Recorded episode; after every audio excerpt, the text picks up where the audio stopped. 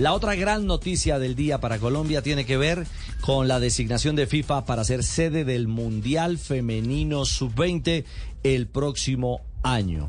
Me imagino que la reunión del Consejo de FIFA lo dejó feliz, presidente. Ramón Yesurún, bienvenido a Blog Deportivo. Hola. Hola, Ricardo. Sí, muy contentos, muy contentos. Fue una reunión pues en horario colombiano muy temprano porque fue virtual, pero indudablemente dentro de las cosas que se decidieron en dicho comité eh, nos complace o lo que más nos complació fue eh, la confianza que nos da la FIFA para organizar el Mundial Sub-20 femenino el próximo año, año que entre otras cosas eh, la federación va a cumplir 100 años de, Ah, existencia. Caramba, ¿lo pusieron a celebrar en pantuflas y pijama con cafecito en mano o qué? No, no, ya con la bata puesta. claro que sí. ¿Cómo, cómo fue la jugada, eh, Ramón? ¿Cómo, ¿Cómo se movieron las fichas para que Colombia reciba la designación de un mundial por tercera vez? Eh, a ver, Ricardo, digamos que haciendo un poquito de historia, obviamente reciente, luego de, de, eh, disputar la final en la India, la selección sub-17, eh, enseguida pensamos, pensé que estas mismas muchachas eh, estaban y iban a estar muy bien preparadas para el, el Mundial sub-20 dos años después. Y se nos ocurrió la idea de pedir la sede de, de ese campeonato. Hicimos, empezamos a hacer los trámites con la FIFA, lo hicimos con mucha anticipación. Ellos nos pidieron obviamente todos los eh, los requisitos que se necesitan para un mundial de este tipo. Ustedes saben que la FIFA es muy estricta en este tipo de competencias. Y bueno, fuimos haciendo el trabajo, pues también se maneja mucho tema de lobby, pero, pero todo salió muy bien. La verdad es que eh, Colombia internacionalmente tiene un gran prestigio, generamos un gran respeto y no fue tan difícil como pensábamos. Y bueno, finalmente hoy el Consejo de la FIFA, por unanimidad, eh, y con el presidente Infantino a la cabeza, nos concedió la sede respectiva. Presidente, y había otros, había otros eh, eh, que estaban también postulándose también aparte de Colombia para, para este mundial. Eh, yo asumo que sí, yo asumo que sí, porque ese es un torneo eh, bien importante, es un torneo que tiene mucho atractivo y seguramente hubo otros países.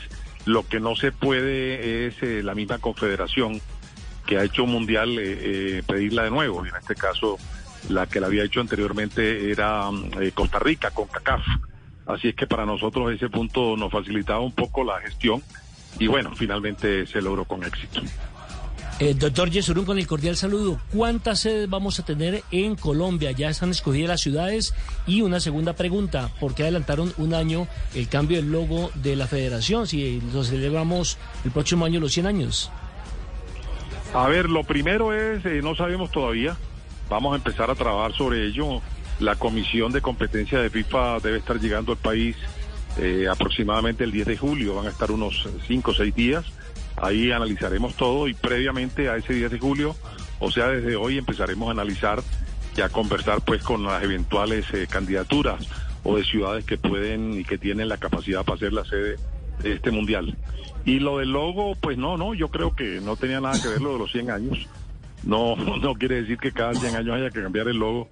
Eh, la verdad es que lo veníamos hace mucho rato eh, estudiando, analizando y finalmente pues eh, mandamos a hacer los diseños a través de expertos a comienzos de, de este año 2023 y ya, ya quedó definido y, ya se está haciendo su el lanzamiento respectivo.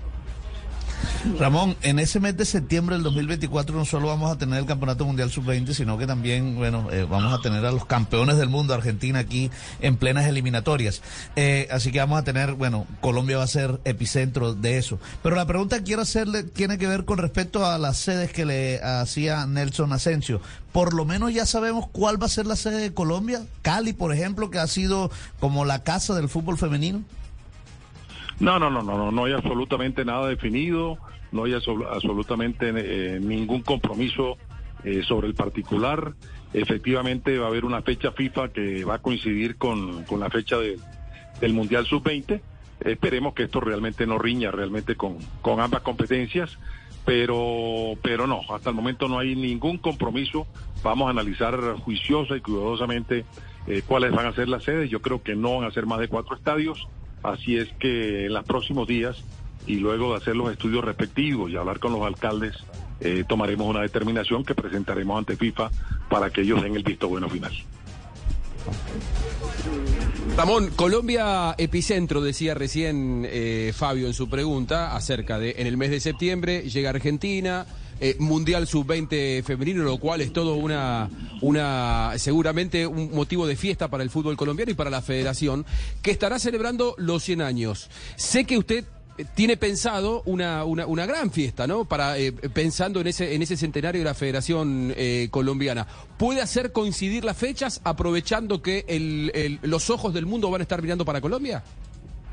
Sí, seguramente que de pronto algunos de los actos centrales eh, lo tomaremos en algo que coincida de pronto con el día previo a la final de dicho campeonato mundial.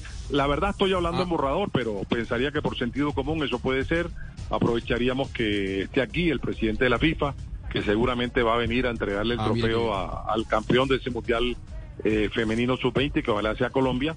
Así es que sí, digamos que está dentro de los planes esa posibilidad de que finalmente eh, podamos hacer el epicentro central, porque los 100 años se, se, se van a celebrar durante todo el año 24, pero eh, habrá seguro una ceremonia especial que pudiera ser esa. Claro, es, es una linda manera de 21 llegar al de septiembre. Ah.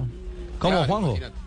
El 21 de septiembre, el día previo a la final, la final es el 22, 21 de septiembre, esperemos una gran fiesta del fútbol colombiano con Infantino presente. Bueno, puede ser, puede ser, es cierto, es un marco excepcional y una ocasión única para poder vivirla. Pues, presidente, felicitaciones y ya será este el tercer mundial que organizamos aquí en casa.